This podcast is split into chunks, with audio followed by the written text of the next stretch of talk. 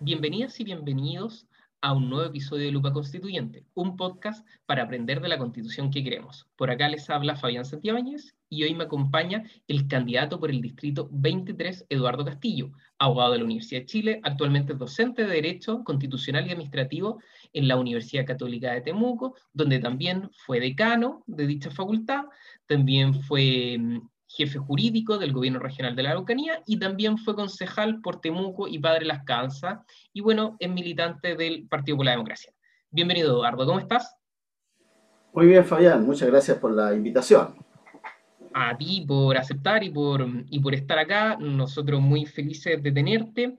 Y bueno, frente a que, a nos estamos enfrentando a, a esto, al, al, tema de la constitución, bueno, tú eres, tú eres candidato por el distrito 23 de la Araucanía, entonces un distrito que ya nos vamos a meter en el tema, eh, en el tema plurinacional o multinacional, no sé cómo sería el término, pero ya vamos a ir a eso. Pero antes de, irnos a eso, partamos por, por algunos temas que han estado más, más en boga y, pensando que tú, tú, eres abogado y todo esto, está todo este tema del, del sistema político, que, que dice que somos un país muy presidencialista, que es un país donde el presidente de la República tiene mucho poder y hay gente que dice, no, que deberíamos ir más al parlamentarismo o un sistema semipresidencial. ¿Tú qué opinas de esto? ¿Y a qué deberíamos ir? ¿Cómo debería ser este equilibrio de poder?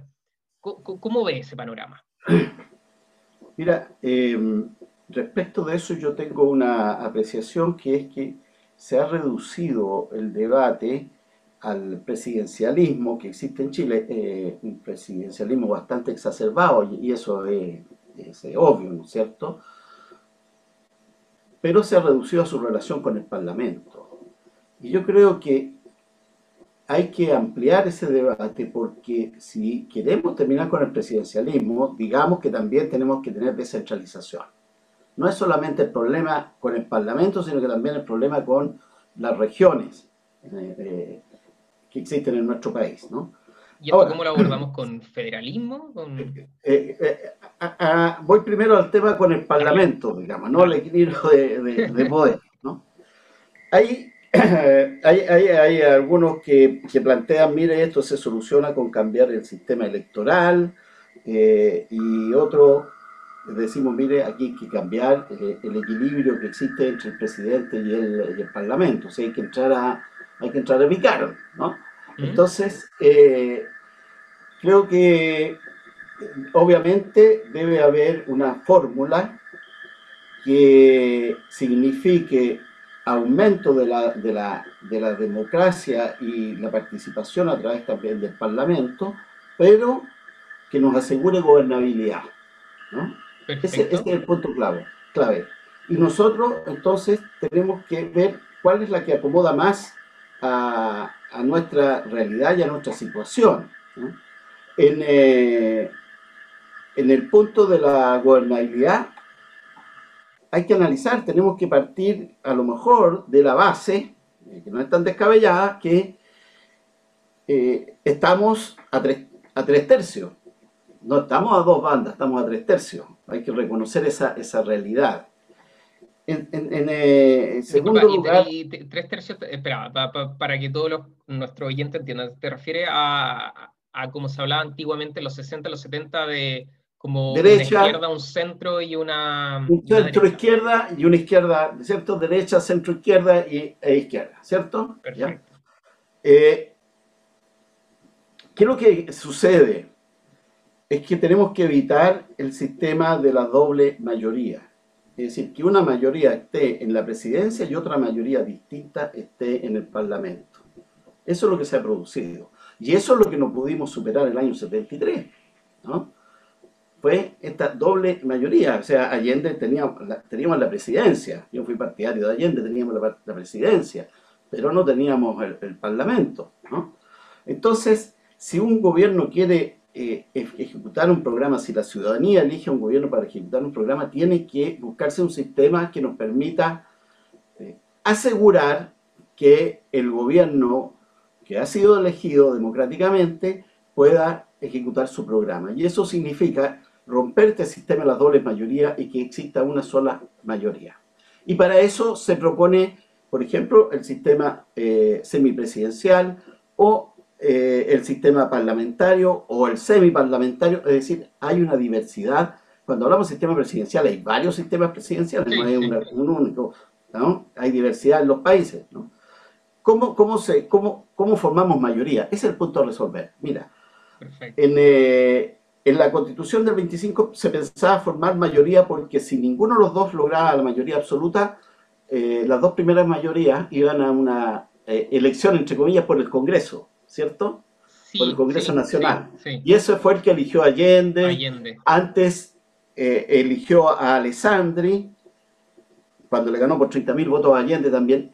Y en Chile se, tomó la tradición que se elegía a la primera mayoría, pero eso no aseguraba eh, tener gobernabilidad, ¿te das cuenta? Y tampoco aseguraba, según lo que me dices, tampoco aseguraría el tema del Parlamento, porque una cosa es la elección presidencial y otra cosa es la elección parlamentaria. Claro, pero distinto es que en Bolivia, por ejemplo, tiene, tenía ese sistema y en dos o tres oportunidades eligió al segundo. El Congreso eligió al segundo, no el que sacó más votos, como, como es de la costumbre en Chile. ¿no? Perfecto. Entonces, entonces el, tema, ahora, para ser justos también, digamos que Allende, en, cuando asumió, eh, el Congreso lo eligió y votó en contra de la derecha y, votó a favor de la democracia cristiana, pero con una negociación. Pero esa negociación fue una, negociación sobre una reforma constitucional de garantía de derechos que exigió la democracia cristiana, pero no fue una negociación para un gobierno, para gobernar, ¿te das cuenta?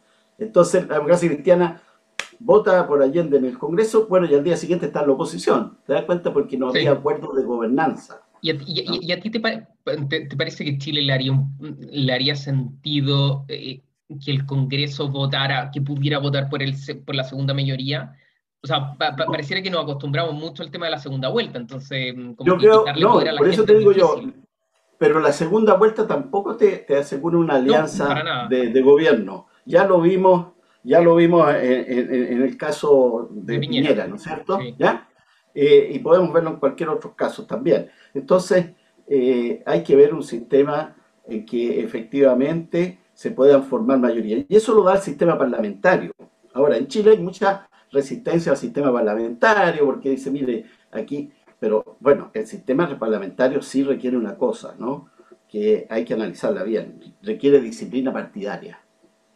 Requiere que si dos o tres partidos dicen aquí somos gobierno y vamos a hacer esto, requiere disciplina de los parlamentarios a la hora de impulsar o aprobar las leyes que necesitamos para llevar adelante ese programa de gobierno. Parece que acá en Chile eso está difícil, porque más allá de algunos pocos partidos, la mayoría no son muy disciplinados. Exactamente, entonces, eh, pero bueno, hay figuras intermedias como el semipresidencialismo que se habla de, Francia, pero en Francia han, sabido llevar el tema, eh, el siguiente, con semipresidencialismo, si hay presidente y primer ministro del mismo partido, todo marcha sobre ruedas, porque quiere decir que el, primer ministro eh, maneja el parlamento, ¿cierto? fue elegido por el parlamento, ¿ya? Pero, y si no es así, eso pasó en Francia, Jacques Chirac fue primer ministro de, François Mitterrand. ¿Ya? ¿Y, cómo lo arreglaron? Bueno, lo arreglaron con una convivencia, que se llamó la convivencia, ¿no es cierto?, eh, de dos, en que supieron llevar este, esta, esta situación y además porque eh, la constitución francesa ahí no, no era tan, tan, tan clara, entonces pudo llevarse. Y después creo que Lionel Jospin fue primer ministro, eh, Lionel Jospin era socialista y el, presidente era de derecha. Eh, para entender bien el sistema francés, o sea, los franceses votan, o por lo menos en esos años, votan por un por, su parlamentario y aparte votan por un presidente. El presidente Eligen un voto directo. presidente y hay elecciones parlamentarias y el parlamento elige al primer ministro. El primer ministro, ya. Y, o sea, y efectivamente, si son de la misma coalición, todo andaría muy bien, pero como tú dices, se puede dar, o por ejemplo, que, que, ya, supongamos el gobierno de Piñera, hubiera salido Piñera presidente de la República, y hubiera habido un primer ministro que no hubiera sido del, que hubiera sido de oposición, entonces Piñera se hubiera enfrentado a un primer ministro de oposición. O sea, ahí me imagino que tiene que ver quién tiene más facultad, el presidente o el primer ministro. Exacto, pero, y también eh, se dan situaciones que son, eh, son complejas en el sentido siguiente. Uno es lo que está escrito en la Constitución. ¿no? Y otro es la práctica, es la práctica que tiene esa constitución, ¿no? Tú puedes decir, mire, tal país es presidencialista, qué sé yo, y resulta que no, que el presidente es una figura nomás, ¿no? Mm. ¿Te das cuenta? No es, no es así, en general en América Latina no es así. Aquí en, América Latina tenemos todos presidentes, ¿no? Y es la figura central del Estado. Es jefe de Estado y jefe de gobierno. Exacto. Y, pareciera, quizá me equivoque, pero, pero pareciera que a los chilenos les gusta elegir directamente la persona que, que finalmente toma las decisiones o elige el ministro, más allá de elegir directamente a la persona que se va a sentar con los embajadores y con los presidentes de otros países solamente para sacarse fotos. O sea, parece que hubiera como una, una, como que nos gusta elegir al jefe de gobierno más que nada. Exacto, o sea, eh, eh, eh, el régimen presidencial, que cuando, bueno, en tiempo de la independencia, cuando se resuelve el régimen presidencial, lo único que había presidencial era Estados Unidos, digamos, ¿no? Entonces se miraba hacia allá. Pero el régimen presidencial se caracteriza por elegir por voto sufragio universal al presidente de la República y que el presidente de la República nombra y remueve a sus ministros. Entonces tiene el gobierno, entonces tiene, tiene ese, ese poder, ¿no? Eh, y entonces, para, dónde podríamos ir, tú crees? Como que, ¿Qué podríamos empezar a mirar? ¿Un poquito Francia u otro país? Yo creo que habría que estudiar algunas figuras eh, de, de semiparlamentarismo, es decir, no un parlamentarismo como el que tienen en España o en eh, Alemania o en Inglaterra, ¿no? porque hay distintos tipos de parlamentarismo también. ¿no? Mm. El primer ministro puede ser el primer ministro sobre todos los demás, reconocido, este es el primer ministro y tiene autoridad sobre todos los demás pero también puede ser un primer ministro que es eh, el primo inter pares. ¿Te das cuenta? El primero entre iguales. O puede ser simplemente iguales. ¿no? Entonces depende del poder que tenga el primer ministro en estas tres categorías que pueden haber, digamos. ¿no? Ya, o sea, habría que, mm, según tu opinión, ir, ir un poquito más hacia un parlamentarismo, pero da poco, una cosa así. Sí, yo creo que hay una, puede ser un semiparlamentarismo. Ahora, yo creo que este tema, eh, Fabián, junto con muchas, muchos otros temas, son materia de diálogo y de mucha conversación y de mucha apertura, es decir, estar dispuesto a escuchar y también en algún momento, si, si uno lo considera plausible, cambiar eh, eh, de opinión o dejarse convencer por otras opiniones, ¿te das cuenta? O sea, hay que estar muy abierto de mente para, para estos temas que son, eh, son muy políticos y, y, depende, y, depende de la gobernabilidad del país. Exacto, ¿Ah? y, con y, con los dos tercios se va a tener que dialogar, está claro. Yo creo que nadie, ninguno de los tres tercios efectivamente va a lograr los dos tercios. Así que, eh, yendo, yendo hacia, hacia otro tema, eh, hace poco, de hecho, en el podcast, dentro del Lupa Constituyente, nosotros mismos como equipo hicimos una pequeña mirada a este famoso tema que es lo de la propiedad privada. Y estuvimos mirando algunas constituciones en otros lados del mundo y hay otras constituciones, por ejemplo, eh, la, la, de Alemania, la de España, que, que, miran una media una función social de la propiedad. De hecho, en la constitución alemana, y acá los oyentes para que revisen el podcast anterior, y tiene una frase muy interesante que dice la propiedad obliga. Entonces dice que pareciera indicar que, que, que, que, la propiedad tiene una, y de hecho dice la propiedad tiene una función social, dice la propiedad obliga, la propiedad tiene una función social. Entonces, ¿tú qué crees que debería, deberíamos, obviamente me imagino garantizar la propiedad privada, pero, pero, pero ¿cómo se podría expresar esto de una función social? Y, también mi pregunta es, ¿tiene sentido expresarlo así o en realidad es simplemente una declaración de bonitas intenciones porque la constitución y porque, bueno, eh, es simplemente bonito más que algo práctico? Mira, eh, este, este tema está muy eh, influido y, y, es bueno que sea así, yo creo, por los abusos. Hablemoslo claramente, los abusos. ¿no? Y sobre todo con los abusos de la propiedad de todos. ¿no? Porque tenemos el caso de las aguas y las aguas son un bien nacional de uso público, así se declaró a partir del año 67 con la ley de reforma agraria, ¿cierto? Son bienes nacionales de uso público. Eh, con las riberas de, de, los lagos, de las, las playas, ¿cierto? La apropiación privada de playas, riberas de ríos, de lagos, etcétera, ¿no? Es el abuso del derecho de, propiedad, que se, lo quedan pocos. Entonces, es el abuso de la propiedad sobre recursos naturales, ¿no? También, es decir, tenemos el abuso sobre la propiedad de los recursos naturales y también tenemos el abuso sobre la propiedad eh, de los bienes que son de todos los chilenos, que son los bienes nacionales de uso público como el agua, las riberas del agua, en fin, ¿ya? De playa. Entonces, eh, creo que eso es lo que hay que resguardar en la Constitución, y eso no está suficientemente resguardado. Por más que la, Constitución actual hable de la función social de la propiedad, y que eso comprende la utilidad pública, o sea, en Chile no hay problema para eh, hacer un camino y sacrificar el interés de dos o tres personas propietarias para beneficiar a toda la comunidad. Eso está, digamos, y la salubridad pública también. O sea, puedes clausurar un negocio en beneficio de la salubridad pública y establecer una serie de medidas. En general, todos los derechos tienen limitaciones y tienen obligaciones, ¿no? Eh, pero yo creo que en el derecho de propiedad, las obligaciones que impone el derecho de propiedad en función porque aquí no es el tema solamente de la función social en función del bien común, ¿no? Eh, no, están, no están suficientemente fortalecidas y yo creo que hacia allá hay que apuntar eh, en un tema como es el de la propiedad. Hay mucho mito también sobre esto, el que, van a, que quieren abolir la propiedad, etcétera, etcétera, ¿no? Yo creo que, hablemos, en serio, hablemos en serio, y, y el tema es el abuso del derecho a propiedad y, cómo ponemos la propiedad al servicio de todos, ¿no? Pensemos en los recursos naturales. ¿Y qué, qué, pasa con cosas que están más allá de los recursos naturales? Por ejemplo, también estábamos viendo la Constitución de España, que tiene por ahí un párrafo bien interesante que habla que el Estado eh, que dice que, hay que, que tiene que evitar la especulación inmobiliaria. O sea, lo, dice textualmente.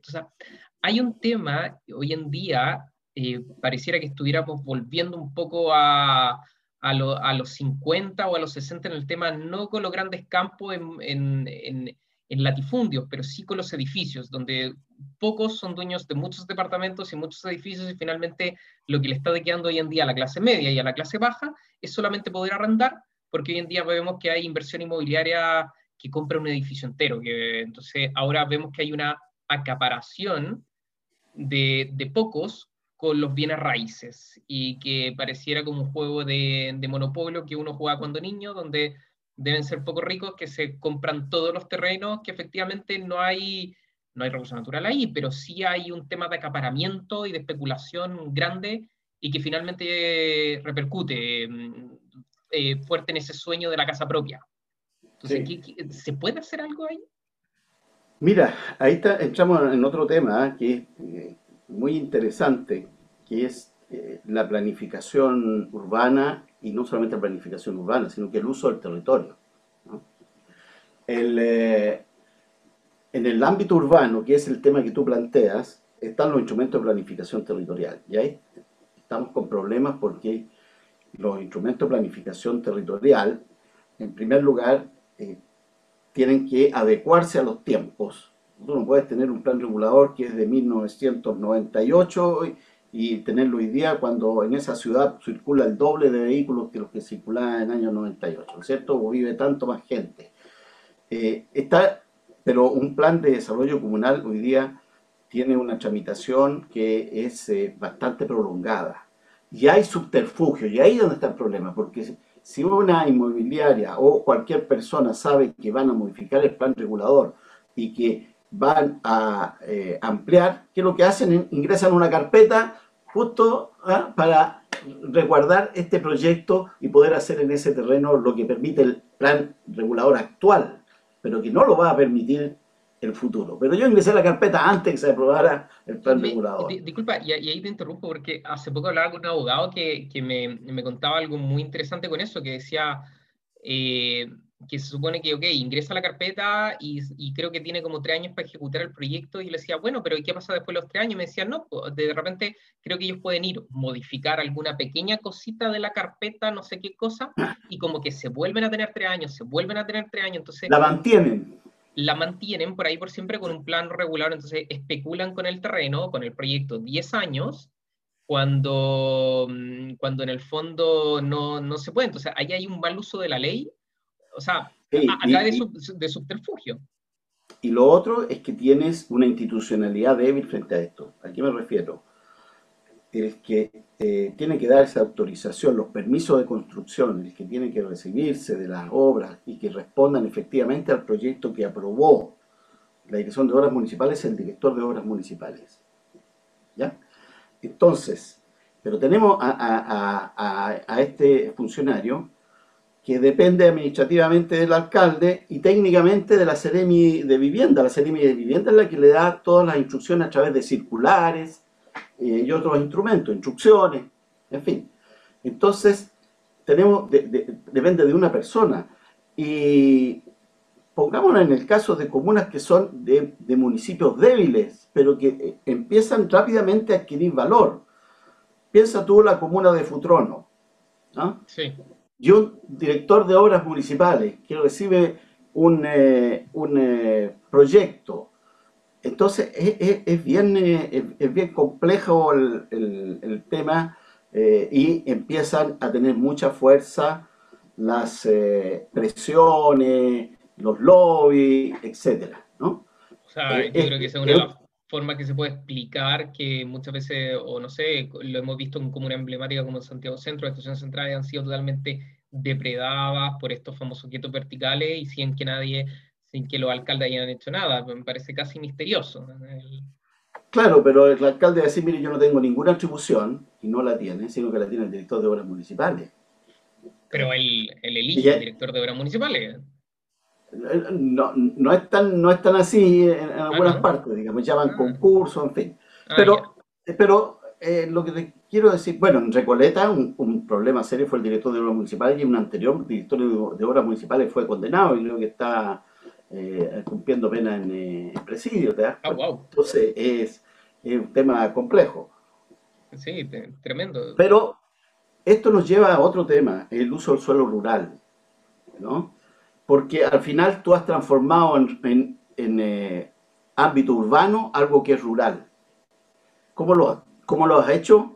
Has dividido predios de 40 hectáreas, los divides en 80 predios de media hectárea. Exacto, los famosos. Entonces tienes 80 propiedades que, que, formalmente son para el uso agrícola. Y en la realidad tú sabes que no, son para el uso agrícola. Entonces no pagan contribuciones, la mayoría de las veces no hay permiso de construcción, en fin, ¿no? Todo, Toda esa realidad que, acá en el sur, a la orilla de los lagos, es muy común. ¿eh? Ahora, ahí está entonces el tema del, eh, eh, del, de la planificación o del ordenamiento territorial. En el fondo hoy día, si uno exagerando y no mucho exagerando, yo podría decir en el, en el ámbito rural, hoy día en Chile tú puedes hacer lo que quieras y donde quieras. No hay ninguna orientación a hacer que, mire, aquí se puede hacer esto, uso preferente esto, o tales condiciones para instalar esto otro, todavía no existe eso. O sea, y desgraciadamente este gobierno... Yo, puedo poner lo que quiera, una fábrica. Que, claro, te tienes que conseguir el, cambio de uso de suelo. Y listo. Y el cambio de uso de suelo te lo da la Seremi de Vivienda con, con la Seremi de Agricultura. ¿Te das cuenta? Y, y la, y la división de tus 40 hectáreas en 80 parcelas te las da eh, el Servicio Agrícola y Ganadero, ¿no? Que lo único que tiene que contratar de que sean efectivamente de media hectárea los lotes, eso es todo. ¿no? Entonces tú tranquilamente instalas una población de 80 casas que obviamente por el valor y son, son segunda vivienda, lo que tú quieras. ¿no? Exacto, y, Entonces, finalmente. El, desorden, aquí tenemos poblaciones, también puedes cambiar el uso del suelo para establecer viviendas sociales. Y aquí tenemos viviendas sociales eh, construidas, 100, 200 viviendas sociales construidas en el medio del campo, entre Temuco y Cunco, en el medio del campo, tú tienes San Ramón, 300 viviendas sociales ahí construidas. O tienes camino a Cholchol, el portal San Francisco también viviendas sociales con autorización de cambio de uso de suelo para las viviendas sociales, porque eso lo autoriza y me imagino eh, que, la, Ley General de Urbanismo y Construcción. Y me, imagino que estas viviendas sociales, obviamente, en medio de la nada, no tienen colegios cerca, comercio cerca, hospital cerca, salud, educación, o sea, las cosas básicas que tiene que tener cualquier ciudadano, no las tienen, y me imagino que trabajo tampoco. No, no las tienen, y, y el Estado tiene que empezar, tienen la urbanización completa, obviamente, porque eso ya está zanjado hace, eh, a partir de los 90, tienen, tienen urbanizado completo, ¿no? Pero hay que pavimentar el ingreso, porque la población está un kilómetro y medio para adentro, hay que pavimentar el ingreso, hay que conseguir locomoción, que, ingrese, porque si no está pavimentado no ingresa locomoción. Hay que alumbrado público para el camino, hay que ir a recoger la basura allá, ¿te das cuenta? Exacto, son, son, son, harto gastos. Es, es un, un, eh, un sistema, eh, y bueno, la ley eh, de fortalecimiento de la regionalización aprobada durante el gobierno de Bachelet, el segundo gobierno, permitió o le dio a los, a gobiernos regionales la atribución de aprobar los planes regionales de ordenamiento territorial. Pero eso requiere de una política nacional de ordenamiento territorial. Esa política la dejó dictada la presidenta, la ingresó a Contraloría y este gobierno apenas, eh, apenas eh, empezó en marzo, retiró el decreto de Contraloría mm. Y lo ingresó hace muy poco. Y si está ese decreto, falta todavía el reglamento para que los gobiernos regionales eh, elaboren el plan regional de ordenamiento territorial. O sea, todavía queda mucho. Nos queda mucho y, y el gobierno actual ha frenado todo este proceso. Dale. Oye, sí, e-, Eduardo, y yendo, ya que eh, estamos tocando cierto tema también de regionalización, al principio tú hablabas de que de allá del sistema político, que aquí falta mayor poder a, las regiones. ¿Y cómo, cómo y, siendo tú candidato de, en, región, por supuesto, que llevará las voces de, la gente de regiones, me imagino, entonces, ¿cómo, ¿cómo, cómo, se puede hacer esto patente para la gente de regiones en la Constitución? el tema de, del poder, mayor poder de decisión en las regiones? Mira, el, el, centralismo, este, como yo decía en un comienzo, va atado al fuerte presidencialismo, que se manifiesta, ustedes en Santiago eh, no, no, no, lo ven, pero se manifiesta en el extraordinario poder que tienen los ministros. Mm.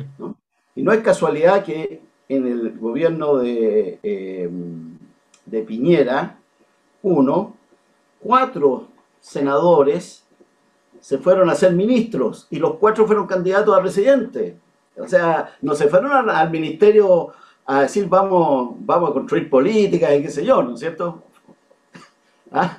Bueno, nuestra presidenta Michelle Bachelet también fue ministra, no, no fue nunca parlamentaria. pareciera que todos quieren el puesto de ministro porque es uno de los puestos más visibles que hay. O sea, todo el mundo sabe que, no sé, ser ministro de Obras Públicas. Antiguamente era ser senadora o senador, ¿no? ahora es ser ahora ministro. No, ministro. Entonces esto te revela la concentración del poder. Un intendente no puede hacer nada porque cualquier ministro sectorial de, de vivienda, el de agricultura, cualquiera va y va donde el ministro del Interior y, acusa al intendente que, mire, el intendente tal región está molestando por esto, cambian al intendente. Eso es muy, muy claro, ¿no? Entonces, lo que tenemos, eso, esto va ligado, por eso yo, yo digo esto va ligado al sistema político también, ¿no? Y la eh, descentralización eh, se reduce perdón, no se reduce, sino que se expresa en estas cosas que hemos estado conversando, en la planificación territorial, tener eh, condiciones de vida eh, mejores, ¿no? Se refleja en el traspaso de competencias, que los gobiernos regionales tengan más competencias que hoy día son ejercidas por los ministerios o por los servicios públicos nacionales. Perfecto. Y, eso, y eso queda en la Constitución, o sea, decir, eso tiene que quedar en la Constitución. Tiene que quedar con estas atribuciones. Y yo sostengo aún más, eh, porque hay traspaso de competencia ahora, hay una ley de traspaso de competencia. Yo sostengo que en la Constitución, en materia de descentralización, deben estar contempladas, como se hace en otras constituciones, las competencias expresadas ya, las competencias de los municipios, de los gobiernos regionales y del nivel nacional. Y ahí sí que aplicamos el principio de subsidiariedad, subsidiariedad vertical es lo que está más cerca del ciudadano, el que más debe estar ahí es el municipio. Lo que no pueda atender el municipio va al gobierno regional. Lo que no pueda verse en la región está en el nivel central. las relaciones internacionales no pueden manejarse por un municipio ni por la región, pero sí en el nivel central, ¿te das cuenta? Pero la política de vivienda eh, o la política de fomento productivo o de, recuperación de empleos ahora para, ¿qué, es lo que necesitamos? Eso es, el nivel regional, ¿te das cuenta? No es el nivel nacional, aquí hay que aplicar de acuerdo a la realidad productiva de la región, ¿no? Es verdad, es verdad. Entonces, y, y la salud, la salud primaria, no tiene por qué estar a nivel nacional ni a nivel regional, tiene que estar a nivel de la municipalidad, es lo que hemos comprobado ahora eh, con esta situación de, pandemia. Exacto. Entonces, sí. Eh, esos niveles, yo creo que las competencias deben estar en la eh, propia constitución. Eduardo, y pasando ya a otro tema, y ahora me paso como al, al tema que hemos visto en boga este, este último tiempo y que en realidad viene de hace muchas décadas, años, siglos, que esto, este conflicto em, con, que pareciera haber entre el Estado de Chile, con el pueblo mapuche, con que hay periodos que hay más paz, menos paz, que hay más conflicto, menos conflicto, que hay mayores avances, otras veces menores avances, que a veces se, se, intensifica de un lado para otro. Entonces, ¿qué, ¿qué, habría que hacer con este tema de la, de, no sé, en la constitución, sí que, que sea plurinacional, pero esta plurinacional más allá de que, que se diga, Chile es un Estado plurinacional, que suena muy lindo, por supuesto, Chile reconoce a los pueblos originarios, bla, bla, bla, pero ¿en qué se puede expresar esto en la práctica, porque más allá de que te, te reconozca una hoja de papel, me imagino que eso no es lo que pide el pueblo mucho, sino que son ciertas libertades. De hecho, no sé, lo que se ve es que o pelean por más tierra o mayor autonomía. ¿Cómo, se puede expresar esto en la Constitución? Mira, eh, indudablemente que el Estado de Chile está en deuda, ¿no? Eh, fíjate que esto se viene trabajando desde, porque yo trabajé en, esto, ¿no? Eh, cuando constituimos el capítulo regional de la Comisión Chilena de Derechos Humanos el año 1986, lo que hicimos aquí fue constituir un equipo de trabajo con los pueblos indígenas, ¿no? un programa de derechos humanos y pueblos indígenas. En ese programa reunimos por primera vez a todos los pueblos indígenas de Chile, en el año 88, me acuerdo muy bien porque era el centenario, el, tema era los pascuenses, era el centenario de la ocupación chilena de Isla de Pascua, ¿no? Ah, por Policarpo Toro, en el año 1888. Eh, y eh, logramos y empujamos harto que el tema de los pueblos indígenas estuviera en, el programa eh, presidencial de Patricio Erwin. E incluso Patricio Erwin vino a Imperial y firmó un acuerdo y el acuerdo eran tres cosas. La ley, una ley indígena, aprobar el convenio 169, que estaba recién salido, porque es del año 89 precisamente, y el reconocimiento constitucional. Elwin presenta a fines de 1990 los tres proyectos, bueno, y la ley indígena sale inmediatamente, pero sin contemplar la palabra pueblos ni indígenas. La, eh, habla de comunidades eh, indígenas la ley y después la ley de gobierno regional habla de etnias originarias, ¿no? pero evitan la palabra pueblo. El reconocimiento constitucional nunca, hasta el día de hoy. El convenio 169 de la OIT, 17 años, con dos pasadas por el Tribunal Constitucional. Es decir, y se, se vino a aprobar el año 2007, ¿eh? perdón, 2008, ¿no? 2008. Se presentó en enero del 91, fíjate. O sea, Entonces, realmente durmió en el Congreso mucho tiempo. Y, reformas constitucionales, siete reformas constitucionales rechazadas, en fin, ningún, ninguna intención por parte del Estado de hacer un reconocimiento de la existencia de los pueblos indígenas. Ahora, ¿cuál es mi visión? Yo creo que hoy día el reconocimiento de la existencia de los pueblos indígenas va a ser lo primero, pero una cosa simbólica, porque eso ya es absolutamente insuficiente. Decir que ustedes existen ya es, ya insuficiente. Además, ya lo estamos diciendo y son parte del poder constituyente, porque están con los escaños reservados. Entonces, vamos a decir después la constitución, los pueblos indígenas existen. Efectivamente, o sea, podríamos decirlo como el desde. Claro, podríamos decirlo igual, pero de una manera, o sea, es, simbólica, ¿no es cierto? Pero más allá de eso, yo creo que entonces están, hoy día hay que avanzar a los derechos colectivos de los pueblos indígenas. Y ahí entramos al tema de, que, tú planteas de la eh, plurinacionalidad. Mira, la plurinacionalidad, declarar Estado plurinacional, choca con una concepción bastante tradicional que en cada Estado hay una nación y se acaba, y se acaba todo, ¿no es cierto? ¿Ah? Y, y, eso es.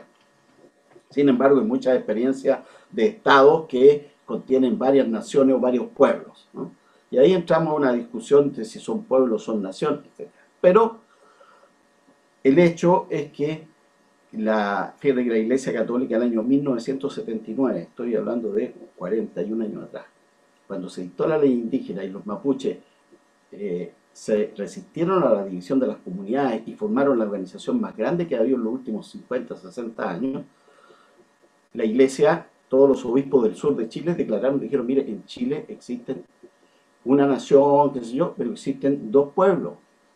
Y está el pueblo mapuche, claro, era la realidad del sur, no, no, no, se acordaron de los Aymara, de los Rapanui. No, pero, eh, pero, pero era de los por lo menos, quizá en ese tiempo. Pero acá fue patente, ¿no? Y, y ese, ese, desde ese entonces que, que, venimos con esto. Ahora, la plurinacionalidad entonces eh, tiene esta, eh, esta contra de la mentalidad tradicional del siglo XIX o, ya del siglo XX, de que un Estado, una nación, ¿no? Entonces, y, además tiene esta cosa del Estado chileno, que el Estado chileno es fuerte, ha podido subsistir, etcétera, porque eh, es homogéneo, ¿no? cuando en realidad no lo es así. ¿no? Entonces, yo creo que eso, esos miedos hay que, hay que em, aplacarlos, porque el Estado plurinacional no significa que aquí se van a armar dos estados, dos territorios, etcétera, ¿no? sino que significa que hay un reconocimiento que, que, que hay diversidad dentro del Estado. Y que hay, por lo tanto, pueblos que tienen sí derechos colectivos y tienen derecho a autonomías, a autodeterminaciones en determinados planos, por ejemplo, en el ámbito civil. ¿Por qué una contienda civil no la pueden resolver entre ellos? Tienen que ir a los tribunales. Si ellos quieren resolverla, podría ser, ¿no? Eh, pero el ámbito penal. Exacto. Pero el ámbito penal disculpa Eduardo, para, entender a quienes no somos abogados, eh, cuando hablamos del ámbito civil, no nos referimos a, obviamente, a cosas delictivas, estamos hablando de contratos y ese tipo de cosas. si hay una, herencia. Un, conflicto por una herencia, un, un conflicto por un arrendamiento, ¿ya? Exacto. En cambio, lo otro eh, eh, es más relativo en el ámbito penal. ¿Por qué? Porque Chile se ha comprometido a respetar los derechos fundamentales de la persona que están consagrados en tratados internacionales. Entonces, el otro día se presentó, hace unos meses atrás, un conflicto respecto con los Rapanui, respecto exacto, de los derechos de la mujer, en fin. Exacto, pareciera que, o sea, mi parecer, aunque quizás la gente Rapanui se me pueda venir encima, pero para mí, si uno es culpable de un delito, da lo mismo lo haga en Rapanui o no, creo que debería ser la misma pena y no debería estar atenuado. Eh, bueno, e, están esas cosas, entonces, bueno, pero eso, eso hay que conversarlo.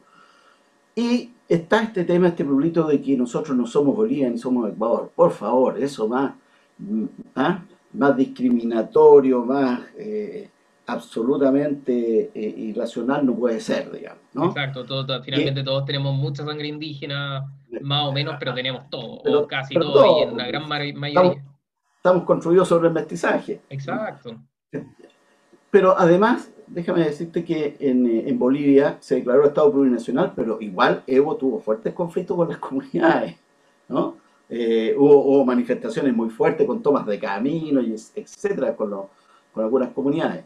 Y en Ecuador no ha habido un cambio sustancial. ¿Sabes que en Ecuador lo que se dice por parte de indígena es que se nota un cambio en el trato, en la consideración? pero no es que haya cambiado la situación de los pueblos indígenas. ¿no?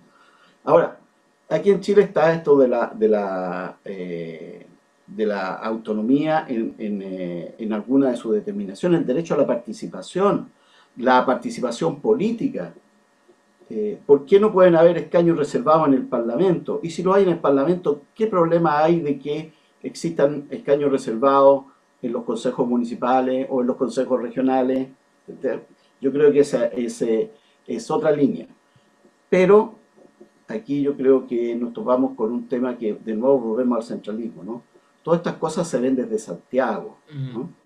Entonces, si, si quiere haberse un, escaño reservado para un pueblo aymara en la municipalidad de Guara, tiene que haber una ley.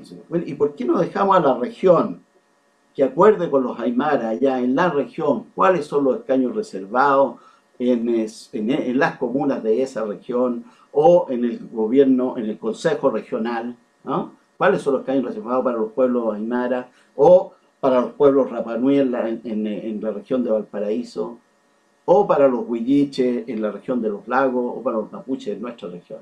Eduardo, eh, y, y, por ejemplo, este reconocimiento también permitiría eh, otra, otra atribuciones, porque hace poco salía que, que creo que una policía propia del, del, pueblo mapuche dentro del territorio mapuche sería una atribución posible, tener una propia policía.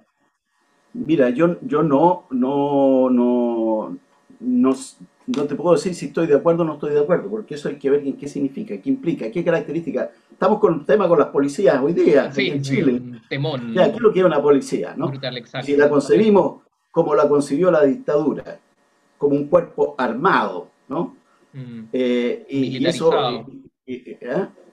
Eh, jerarquizado, disciplinado, o sea, lo transformó en una fuerza armada en buenas cuentas, para una función que no es de la Fuerza Armada, sino que es una función eh, de resguardo del orden público y de ejecutar las resoluciones judiciales.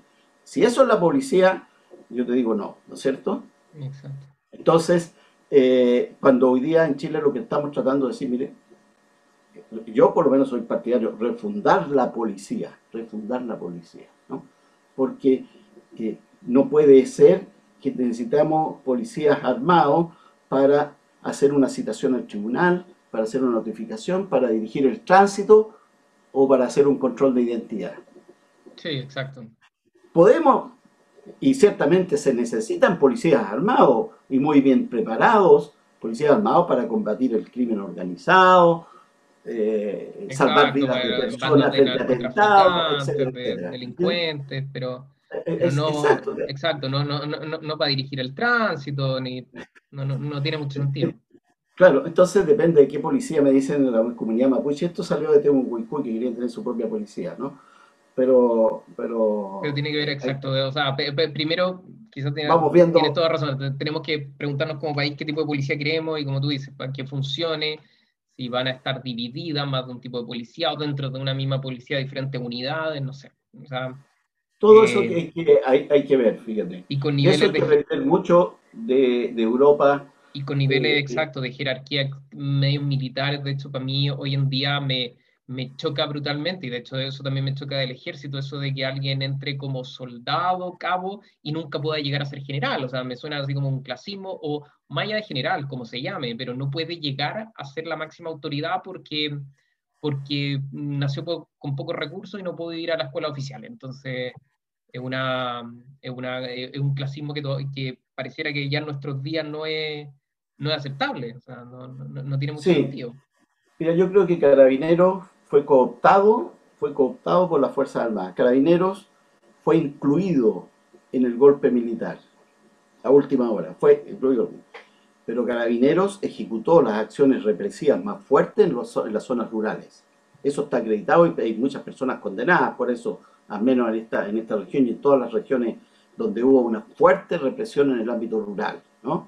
Acá eh, hay más detenidos desaparecidos, desgraciadamente, y ejecutados políticos que en todas las otras regiones del país, salvo Santiago.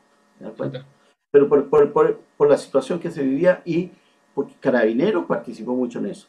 Bueno, y eso entonces trajo que Carabineros hizo parte del sistema. ¿Te acuerdas de tú? Carabineros empezó a participar. ¿ah? Estas son cosas un poco anecdóticas, pero tienen algo que ver a participar en las paradas militares y ahora participó... Y antes, disculpa que te interrumpa, entonces, antes, no sé, estoy pensando en los 60, Carabineros no participaba en la paramilitar. No, pues, no porque técnicamente no son militares. Pues, y, espérate que el año 2019 desfiló investigaciones ah, en la paramilitar. ¿Ah? Mira, 2019. Interesante. Buen, buen, dato, buen dato, Entonces, anecdótico. Mm. Son, son, son cuerpos son militares. Señales, exacto. O sea, porque si no eres un cuerpo militar, ¿por qué vas a desfilar a una parada militar que, que, que tiene la, el, el, finalmente el fin de eso es mostrar poderío militar, no es más que eso. O sea, si lo pensamos en las grandes potencias, es como el cliché de la URSS, pasando por la Plaza Roja, misiles nucleares para demostrar es como, oye, somos poderosos.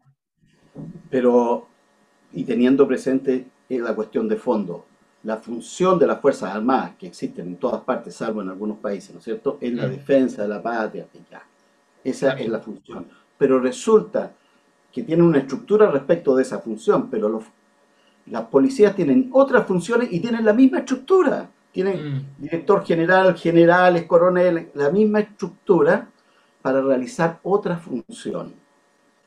Totalmente distinta. Ellos no están para la defensa de la patria. No. Este, están para resguardar el orden público, para ejecutar las resoluciones de los tribunales. Entonces, ahí hay algo que está que no cuadra. Entonces tenemos que cambiar, por eso yo digo refundar eh, la, policía. partir con, con, otro concepto. Oye, Eduardo, bueno, ha sido una conversación muy interesante, ya llevamos cerca de la hora.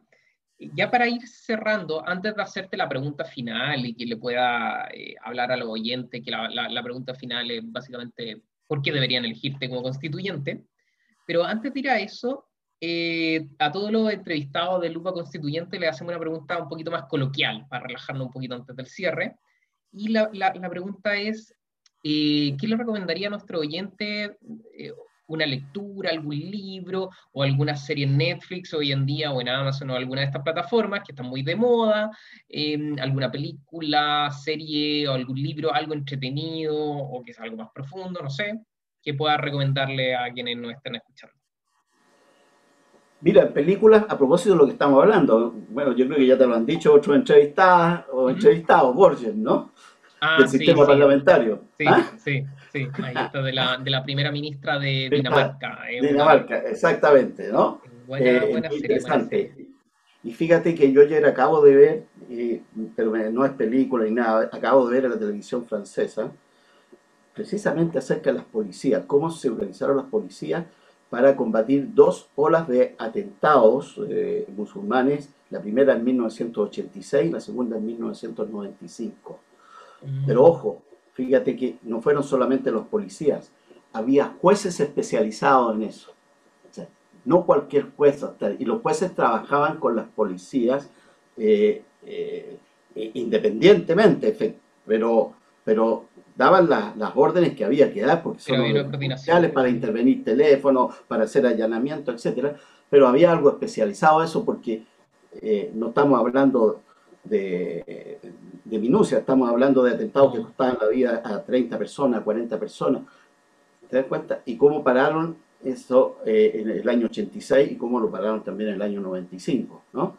Eh, no sé si estará disponible eso en alguna, en alguna parte. El libro, no me, no, no me atrevería porque fíjate que el último que estaba leyendo es un libro de un cientista político, Giovanni Sartori, sobre los sistemas electorales y los sistemas ah. políticos. Así ah, que no se lo recomiendo a nadie. pero, pero está, e, e, era un libro cabezón, parece. No, no, se lo recomiendo eh, eh, a, nadie. Él le dio a John Grisham.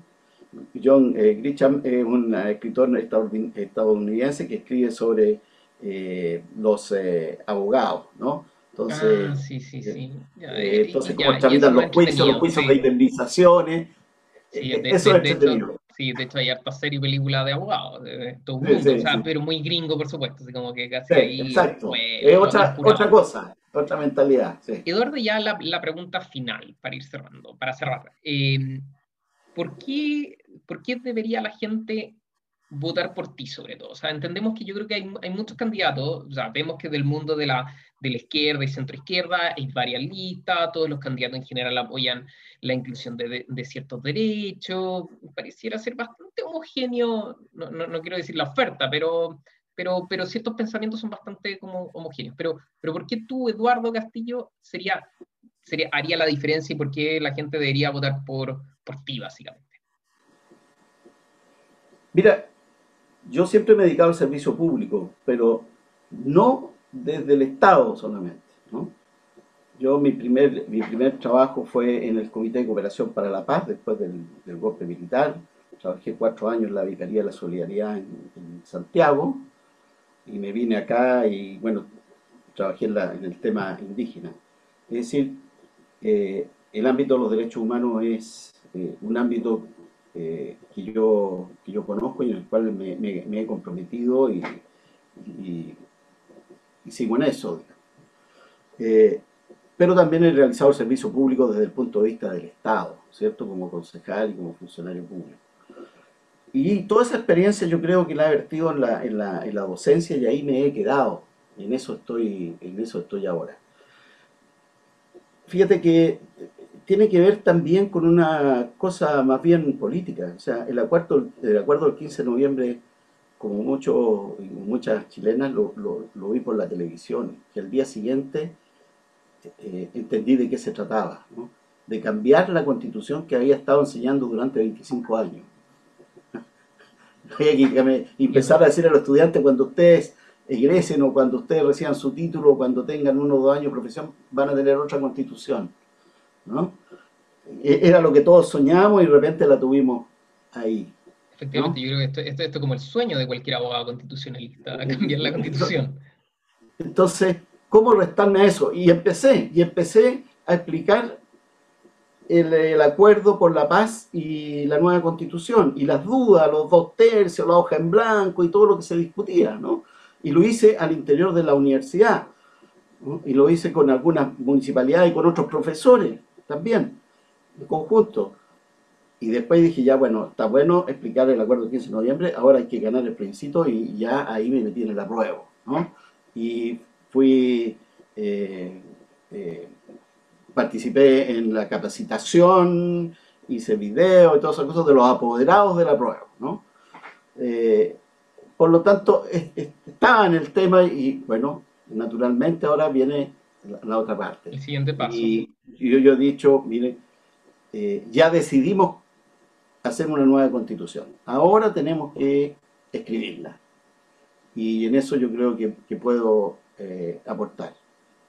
Puedo tener cosas en contra, que hay alguna mirada, mire, que usted es militante de un partido, no queremos que lo mismo de siempre, que usted tiene tanta edad y no queremos que lo mismo de siempre.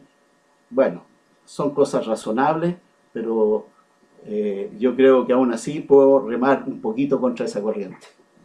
Bueno, me, me, llama la atención. Yo creo que era el primer invitado, Eduardo, que dice, nombra sus defectos, o, lo que, lo que el propio candidato cree que son sus defectos. Hay mucha gente que cree que hay cosas que son defectos, pero no lo son.